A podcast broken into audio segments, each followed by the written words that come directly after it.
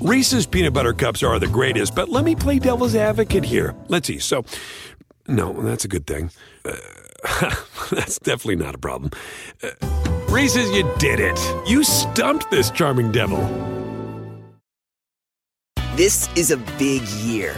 The Ohio Lottery's golden anniversary. 50 years of excitement, of growing jackpots and crossed fingers. 50 years of funding for schools, of changed lives and brightened days. 50 years of fun. And that is worth celebrating. So watch for can't miss promotions, huge events, and new games that will make the Ohio Lottery's 50th year its biggest one yet. Learn more at funturns50.com.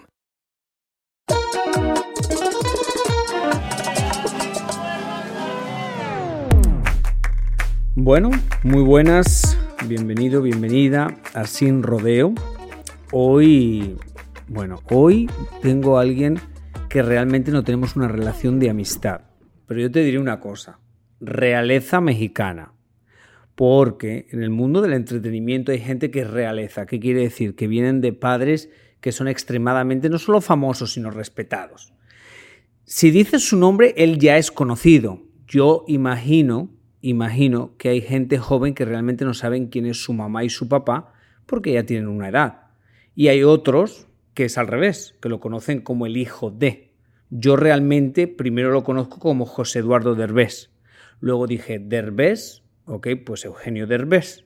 Y un día recuerdo entrevistar a su mamá, Victoria Rufo, y ahí entendí todo el arroz con mango que había montado. Entonces, nada, bienvenido aquí, ¿cómo estás? Muy, muy bien, muy contento de estar contigo, yo, Mari. Un placer de, de, que me hayas invitado y contento.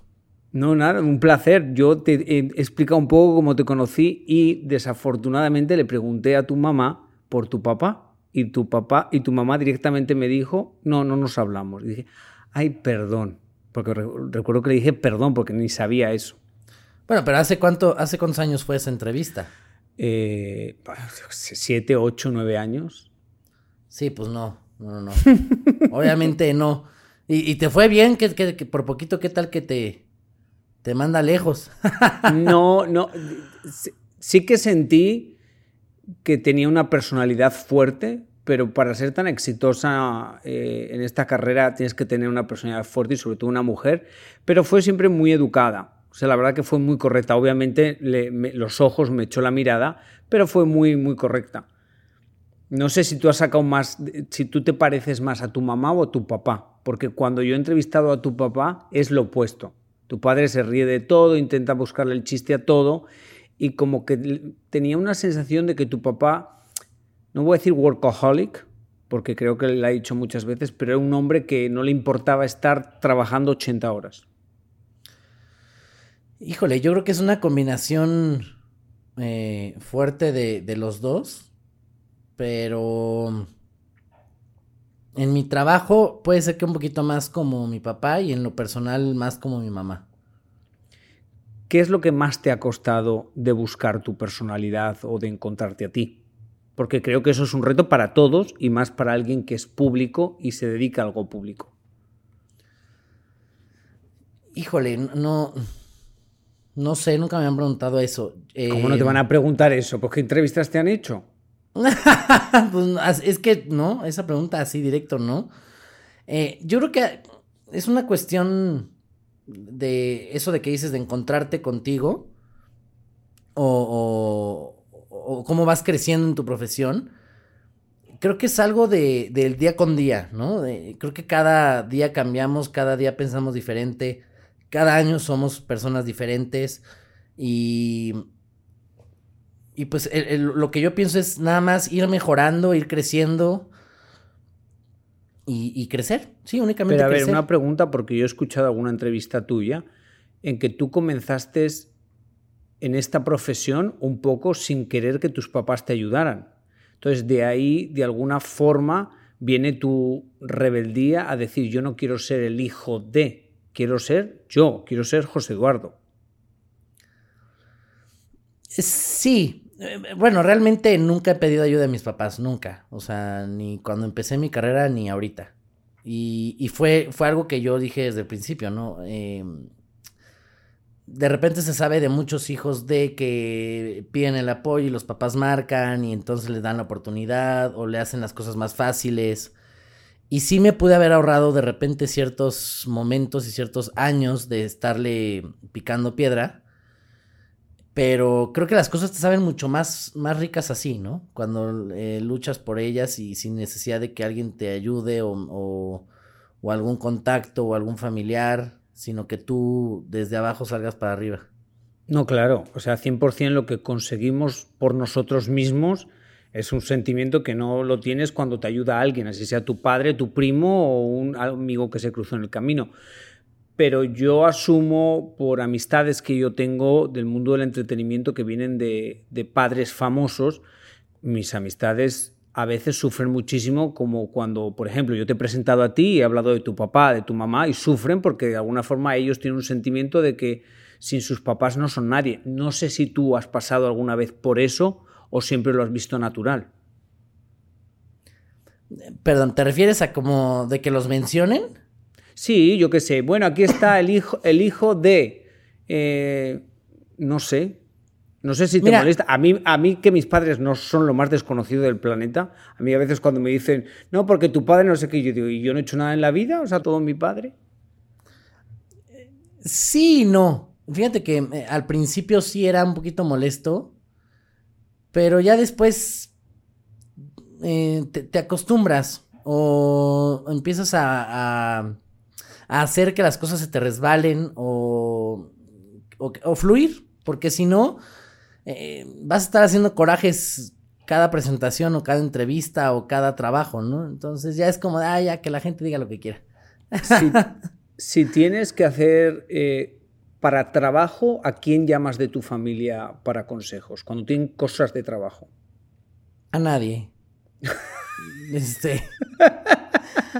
Realmente, desde que dije no quiero ayuda de nada, las decisiones las tomo yo y como manejo mi carrera lo, lo decido yo. ¿Pero nada? ¿No les preguntas nada? No. Pero yo de hecho, ellos, ellos se llegan a enterar ya cuando estoy casi casi a la mitad del proyecto o terminándolo. Pero escúchame una cosa, algo que ha sido muy exitoso, bueno, yo sé que tienes un, eh, un YouTube súper exitoso, no sé, un millón de, de, suscritos, que eso es una exageración en, YouTube, pero también eh, de viaje con los Derbez fue un boom, fue, habéis sido de las primeras familias que ha hecho como un reality que ha sido muy exitoso. Ahí tenéis que hablar de trabajo. Ahí alguien tiene que llamar y decir, ok, vamos a grabar. Hay un dinero por medio, ¿no? O sea. Bueno, esto fue. Esto es un proyecto familiar, ¿no? Realmente. De viaje con los derbes es un proyecto totalmente de, de toda la familia. El cual vamos todos en paquete y todos en grupo y quieras o no, no es trabajo, es mostrar una parte de nuestras vidas, ya que no hay un guion, no hay nada. Entonces, este, es mostrarnos cómo somos, pero obviamente, pues sí, sí vamos contratados, pero no es, no es el trabajo que hacemos comúnmente nosotros, ¿no? Por separado como... como pero yo me imagino que tiene que haber una negociación, o eso lo hace una persona y todos decís, perfecto, viva la familia. Más o menos, sí. ¿Sí? Sí, sí. Oh, wow. Me parece espectacular, ¿no? Sí, no, no, la verdad somos muy unidos en eso y no somos mucho de eh, quién es más importante o quién gana más o quién gana menos, sino pues es un proyecto realmente 100% familiar y, y así lo manejamos, así lo vemos nosotros. De, por ejemplo, de todas las peleas públicas que habéis tenido, que no son peleas, sino como cosas entre vosotros, ¿cuál crees que fue la que más te dolió o la que más te costó superar? Eh, ¿Te refieres a lo largo de mi vida? Bueno, de las cosas que se vieron en el reality, que te enfadabas a veces cuando te decían algo. O sea, ¿qué cosas? Yo he trabajado muchos años en realities, trabajando no como haciendo reality, sino fuera del reality. Y hay muchas cosas que, bueno, no, no son falsas, pero son un poquito más forzadas y hay otras que realmente pasaron. Entonces, de, las que pasaron, ¿cuál fue la que más a ti te costó verla luego en televisión? ¿O no? ¿O no te importa nada? Bueno, si, si te das cuenta, yo en ningún momento me enojo ni me peleo con nadie, entonces Yo ¿Pero tú no te peleas nunca en la vida con nadie, José? Claro que sí, pero muy pocas veces. Muy, muy, muy pocas veces, muy rara vez. Pero no, soy bastante tranquilo. Aparte, si me enojo, realmente se me pasa luego, luego. ¿Y por qué cosas tú te enojas? Ten- tengo el sí muy fácil. ¿De verdad? Para todo en la vida tienes el sí muy fácil. no sabes que para todo, no para todo. este, híjole, fíjate que soy una persona muy rara. Por cosas que me debería de enojar, realmente no, no me enojo. Y por cosas que sí me tendría que enojar. O sea, no, por cosas que no me tendría que enojar me enojo. Y por cosas que sí me tendría que enojar no me enojo. Ok, ¿por qué te enojas? No te sabría decir. Bueno, la, la puntualidad para mí es algo que me O si alguien mucho. llega tarde, yo me imagino, I'm sorry, pero en el mundo del artisteo todo el mundo llega tarde.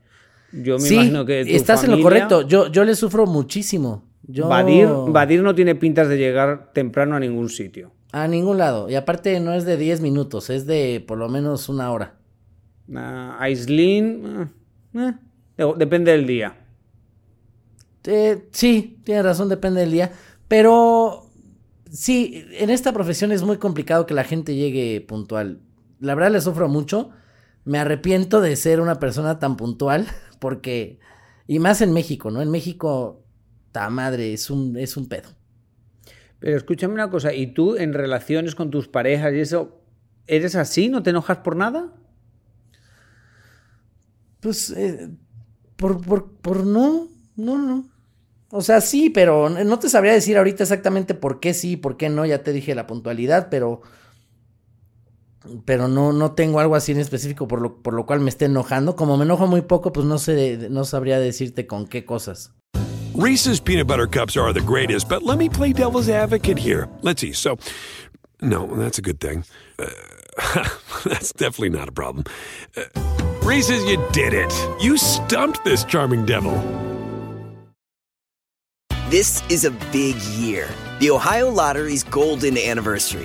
50 years of excitement, of growing jackpots and crossed fingers. 50 years of funding for schools, of changed lives and brightened days. 50 years of fun. And that is worth celebrating. So watch for can't miss promotions, huge events, and new games that will make the Ohio Lottery's 50th year its biggest one yet. Learn more at funturns50.com. Oye, ¿ahora estás en, en lo de los 50 más bellos? ¿Puede ser? Sí, bueno, estás. Pero es como para ser el 51, explícame todo esto. explícame el enredo. Em, El enredo es. Es algo muy complicado, por eso es un enredo. Eh, te- no, no tengo entendido bien cómo funciona, pero pues es votar por los 50 más bellos. Y, y estoy yo nominado junto con. ¿Cuánto? Uno. No les des Sí. publicidad a los demás. No les des publicidad no, no, a los demás. Ustedes voten por José Eduardo Derbez en Y los 50 punto. más bellos. Pero escúchame una cosa, pero a ver, para entenderlo yo, porque a veces lo que hacen es eh, eligen 49 y el 50 lo elige el público, o eligen 50 y el 51 lo elige el público. ¿Es eso? Me No encanta que ten- José Eduardo está mirando para todos los lados, que alguien le explique lo que está pasando. Entonces, Es que no, no, no sé. A mí nada más me dijeron, oye, estás nominado. Hay que, hay que hacer promoción para que voten por ti. no, y pues va a ser punto". verdad que eres desconectado con el mundo, pero igual esa es tu felicidad. Pero sea, exactamente, ¿sabes qué? En- entre más te desconectes de, de las cosas tóxicas, enfermas, te lo juro, vives más tranquilo y más feliz. Ok, pero si nos estás escuchando, asumo que hay que entrar a People en español y Sí. seguro que hay unas votaciones y nada, vayan a votaciones. Algo Hay de mujeres y bellos. hombres. Ahí votan por los hombres y ahí Ah, estoy yo. Sí. Bueno, Sí. y los hombres busquen a José Eduardo Derbez y voten. Y yo asumo, asumo que puedes votar varias veces. Así que dele un Las veces de- que quieran. Dele un poco de amor a este hombre que está como desconectado del planeta, no se enfada por nada, no sabe si está a los 50 más o los 51. no. No, no, no. Este, de verdad voten porque está, está muy interesante. Es la primera vez que estoy ahí nominado. Y, y ya, muy contento. La verdad está siendo un gran año. Ok, José Eduardo, si hay un día que te dicen qué te gustaría hacer ese día, que te lo vamos a conceder, ¿qué harías? ¿A qué te refieres? Como... José Eduardo, eh, la semana que viene tengo un día libre, el viernes. Dime qué quieres hacer ese viernes que te lo vamos a conceder. ¿Qué te gustaría hacer un viernes a ti? ¿Qué? Si pudieras pedir tu viernes perfecto. Ok, sería estar en una alberca, dormir e irme a un casino. Ok. ¿Acompañado o solo? Eh, de las dos me gusta, ¿eh? soy, soy, una persona que le gusta, disfruta muchísimo tanto estar solo como acompañado. Pero alberca, este, solo. Dormir solo y el casino acompañado. Oh my God. El casino. ¿Eres de esos de casino que llega a media tarde y se sientan a echar las piecitas? Yo he juzgado muchas veces, yo he juzgado muchas veces a esa gente, así que te pido disculpas porque no, o sea que le he juzgado, pero desde lejos los miro y digo, ¿de verdad eso a la gente le gusta? ¿Y qué encuentras en eso? Pues mira, gracias a Dios voy muy poco. Gracias a Dios y a la este, economía familiar. Pero este, pues me distrae, me desestreso. Nunca, obviamente tú no puedes ver nunca el casino como un negocio ni, ni como un trabajo, ¿no? O sea, es para ir a desestresarte, para relajarte, para divertirte un rato y se acabó. Yo siempre le digo, necesito ir al casino a perder un poquito de dinero. ¿Se puede preguntar cuánto es lo una, alguna vez que hayas perdido? ¿Pero qué? ¿Cuánto has perdido? ¿Cuánto he perdido? En alguna vez que te acuerdes, oh my god, aquel día perdí tanto. O gané. No, no, no, no se puede decir. no se puede decir eso. pero he tenido días buenos y he tenido días malos en el casino, pero me encanta. Pero por eso voy poco. Voy muy poco. ¿Y eso tu familia no te dice nada o en vuestra familia no os metéis para nada? Pues, mm, pues es mi dinero, entonces quiero suponer que no tendrían por qué, pero este no, no me han dicho nada. Ah, bueno, pero que, oye, pero una familia muy liberal la tuya, una familia muy liberada. Mi padre me ahorcaría y eso que sería mi dinero, pero mire, ¿qué haces en un casino? Pues, ¿Me puedes explicar, hijo, qué haces en un casino? Y yo, padre, pues echar dinerito o sea, tu familia sí es de que te dice qué comprarte, qué no usar, qué gastar tu dinero. Por mi madre, si es por mi, bueno, y por mi padre, me dirían hasta todo, cómo me tengo que peinar, esa ropa no te queda bien, quítate los tatuajes. Yo le digo a mi madre, madre, son permanentes, seguro que se pueden quitar. Claro, no sé, pero me parece normal. Y yo los ignoro, les digo, ay madre, por favor, otra cosa. Who cares? Venga, moving on. Pero me parece normal.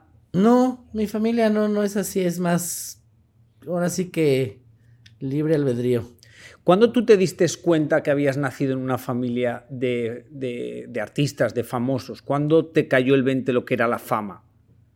Que todo el mundo te reconocía, que todo el mundo sabía quién eras. Yo creo que cuando naces eh, en una familia de gente que está en el medio o que tus papás estén en este medio, no, no, llega un momento en donde te cae el 20 de quiénes son tus papás o, o, en la familia que naciste. Creo que eso nunca pasa. O sea, creo que lo, lo que lo que sucede es que lo empiezas a ver de una forma normal y lo ves ya como, pues sí, una cosa del día a día, el salir y que a tus papás se les acerque mucha gente. Entonces, no es como que llegan los 12 años, ¿no? Yo tengo 12 años y digo, ah, ya, ya, ya me cayó el 20 que son famosos, están en la tele. Para mí era muy normal prender la tele y verlos ahí. Entonces nunca eh, tienes ese rollo de que tiene, tienes cierta edad en donde te vas a dar cuenta quién es tu familia y quiénes son tus papás. Eso no. Bueno, a mí no me pasó por lo menos. ¿Alguna vez has usado el nombre para algo, para agarrar una reservación en un restaurante o, o, o cosas de esas? No, este, pero, pero me ha pasado de llegar a un lugar y, que te reconozcan y, te faciliten el acceso. Eso sí. Sí, yo, yo no soy de usar eso jamás porque me me da vergüenza, pero reconozco que a veces voy a un restaurante y llevo la máscara y me la quito corriendo, digo, a ver si me reconocen. No porque, o sea, yo hago ojitos para, para que nos pasen antes o algo, porque a veces está, la cosa está, no está fácil. Estoy de acuerdo contigo. Puedes aplicar ciertas cosas, pero no, tan obvias, digamos. ¿No? O sea, más, más sencillitas, pero así de literal decirlo y decir, ah, ya llegué, voy yo primero y ábranme la puerta, pues no. Está muy sangrón eso y la verdad soy una persona cero sangrona y cero mamona y payasa. De tus videos de YouTube, que tienes muchos con muchos views, ¿cuál fue el que más te sorprendió? Que tú dices, wow, no pensaba que iba a agarrar tantos views o iba a tener esa reacción.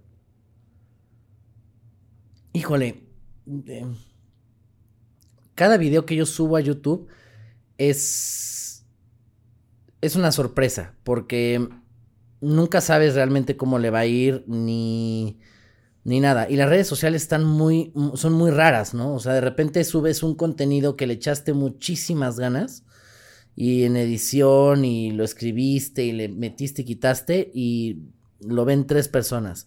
Y de repente subes algo con el celular y se llena eso, ¿me entiendes? Entonces, realmente no, no tengo un video así que digas favorito. Me encantan los videos que hice con mi mamá y con mi papá, que están muy, muy chistosos. Y, los disfruté muchísimo y les fue muy bien. De repente no me gusta meterme a ver los números. Eso se encarga porque te este, la oficina de YouTube. Sí, porque de repente digo, ay, le fue mal, y entonces estoy pensando en cómo mejorar. Y el chiste es que te diviertas haciendo tu trabajo y ya lo demás vendrá después. ¿Tú crees, ¿Tú crees que algún día conseguirás unir a tus papás en un video y hacer algo juntos todos? No creo, pero estaría divertido. y creo que sería el video con más rating. Sí, sería. Tú imagínate si lleváis a tu mamá a las famosas vacaciones de los derbés. Se hizo el silencio. es que me quedé pensando en lo que dijiste. Ah, no sé. No, obviamente no es buena idea. No, no. Pero no crees que nunca puede. Eso piensas que jamás va a pasar. Mira, lo que podría llegar a pasar es que los junte en un episodio de mi podcast o en mi canal de YouTube. En persona. Pero ya llevar a mi mamá a una, a una cosa como de viaje con los derbés, no creo que sea tan buena idea. Ah, no, si tú dices que no es buena idea, no la llevamos. No la llevamos. No, no, no, por Dios, claro que no. Escucha una cosa, pero si un día, por ejemplo, te casas, ¿no van a ir a la boda los dos? Por supuesto que sí. Bueno, más les vale. me encanta que te paras a pensar lo que te he dicho. Los no te casaría. Yo tengo gente, yo he conocido gente que se han casado dos días diferentes porque se llevan mal una parte de la familia y otra. No, no, no, no, ni loco. No, no, no. O sea, los dos estarán invitados. Si alguno no quiere ir, también es respetable. Y este. Y ya, obviamente sentados a 30 mesas de distancia. ¿Qué tal que les toca darse un madrazo en el payaso del rodeo? Pues no. Escúchame una cosa, pero si alguien diría que no quiero ir, ¿quién, quién sería?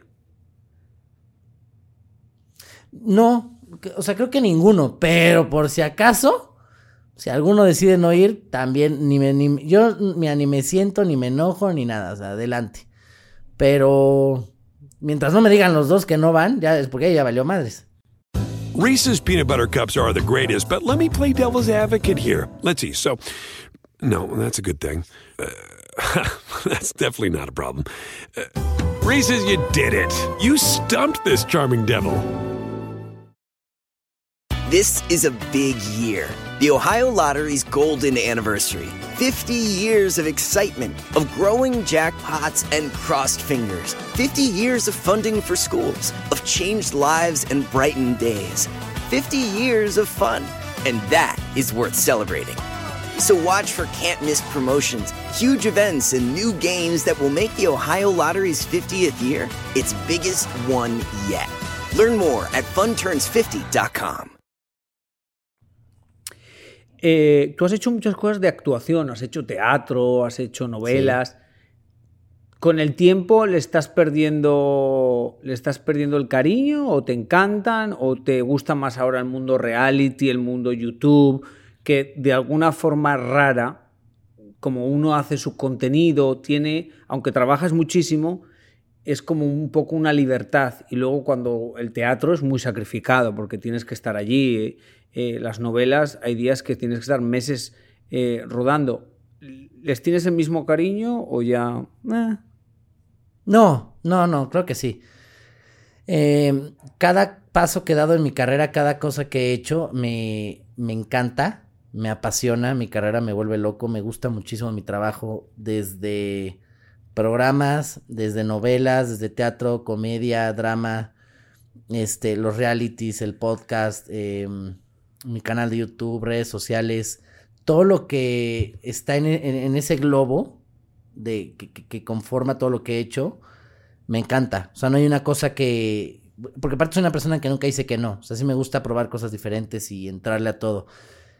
Creo que todo lo que he hecho me ha gustado y me ha apasionado y no hay algo que, que me arrepiente. El teatro, desgraciadamente, es, es mal pagado y es de repente muy demandante y en giras y los ensayos, pero es muy divertido y es muy entretenido y tener al público tan cerca, obviamente ahorita no se puede por esto de la pandemia, pero es muy divertido.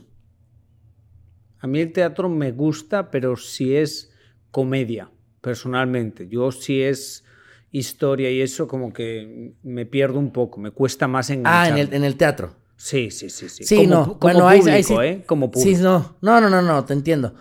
Eh, sí, como público, llegar a ver teatro así más intenso y más fuerte puede llegar a ser complicado. No a cualquiera le gusta. Yo también prefiero comedia.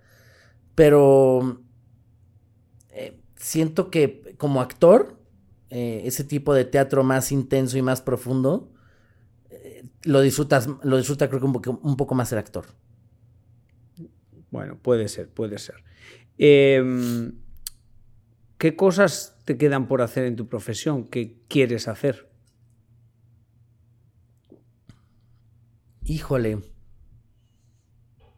Gracias a Dios en, bueno, poco tiempo no va, pero en, en, en lo que llevo de mi carrera, he, logrado hacer todo lo que he querido. O sea, ahorita no hay algo que te pueda decir. Pero hasta el punto que te aburres o no, no hay no, no, no, no, no, como te dije ahorita, me encanta. Me encanta y me apasiona, pero no, jamás me aburriría de mi carrera. ¿De verdad? No, de verdad. ¿No llega a un punto como que es demasiado trabajo? Eh, puede ser que sí llegue a un punto que digas es mucho trabajo, pero por eso lo divides, ¿me entiendes? Si tienes teatro, cine, televisión, redes sociales, este, comerciales, em, el podcast, el, tu canal, las cosas que tú escribes, tus ideas. Entonces lo vas dividiendo y no se vuelve algo de rutina o algo de, de flojera, ¿me entiendes? Entonces aprendes a dividirlo y disfrutas más tu trabajo. Eh, sé que pronto, bueno, estábamos hablando antes que anunciasteis ya que vais a tener la segunda temporada de Viaje con los Derbés. ¿Qué pasa en esta segunda temporada? ¿Qué nos puedes adelantar? Uy, pues no mucho. Lo que les puedo adelantar es que quedó muchísimo más, bueno, a mí me gustó muchísimo más que la primera temporada. Está muy divertida. Muy, muy, muy, muy. Y les prometo que se van a reír muchísimo. Eh, tiene cosas muy cagadas. Somos menos en la familia, pero sacamos el power. Por todo esto de la, de la pandemia, eh, nos evitamos aviones, nos evitamos ese tipo de viajes o los viajes que teníamos planeados como más, con, más concurridos, con más gente, en lugares públicos. Y realmente lo hicimos todo en, en un road trip y todo en carretera y todos en un coche y acampando y lo menos de gente que se pudiera. Oh my God. ¿Y, y no os peleáis todos en un carro metidos? Imagínate. No, no me lo puedo imaginar. No, bueno, ya, ya, mira, no tenemos fecha de estreno, pero espero que sea muy pronto y les va a encantar y se van a divertir muchísimo. Bueno, José Eduardo, ha sido un placer hablar contigo. Eh, aunque tú no tienes ni idea de que estás en los 50 más bellos para votar, yo creo que sí que está y hay que votar por él, aunque él no sabe si es el 49, el 48, el número uno. Yo creo que, 42. ¿42? no, no sé. Pero este. pero, pero voten, voten. Pero voten por él. Pero te mando, te mando un abrazo hasta México, porque me imagino que estás en México. En México, sí. Igualmente, te mando un abrazo. ¿Dónde estás tú? En Miami. Te mando un abrazo hasta Miami, que me encanta Miami. Y, y bueno, ahí nos estamos viendo. Claro que sí. Y a ustedes o a usted que nos escucha, muchísimas gracias. Eh, nada, una semana más eh, por su cariño. Eh, gracias también a Pitaya FM. Recuerden que esto es completamente gratis para que se lo digan a sus amistades y suscríbanse por favor. Y nada, que Dios les ponga siempre donde más puedan brillar. Un abrazo fuerte, yo Maricoiso.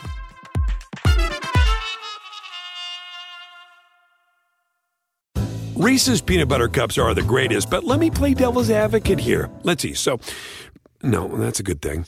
Uh, that's definitely not a problem. Uh, Reese's, you did it. You stumped this charming devil. Meet Gail. Her thing is being a supermom, and supermom has a lot on her supersized plate. Ain't that the truth? But at Walmart Pharmacy, Supermom recently got her whole family updated on all their vaccines. We knocked it out during a grocery run, no appointment. That's next level Supermom. From pneumonia to shingles, HPV, and more, get no cost vaccinations from an expert pharmacist where you already shop. Welcome to an easier pharmacy. Welcome to your Walmart. $0 copay with most insurances. State age and health restrictions may apply.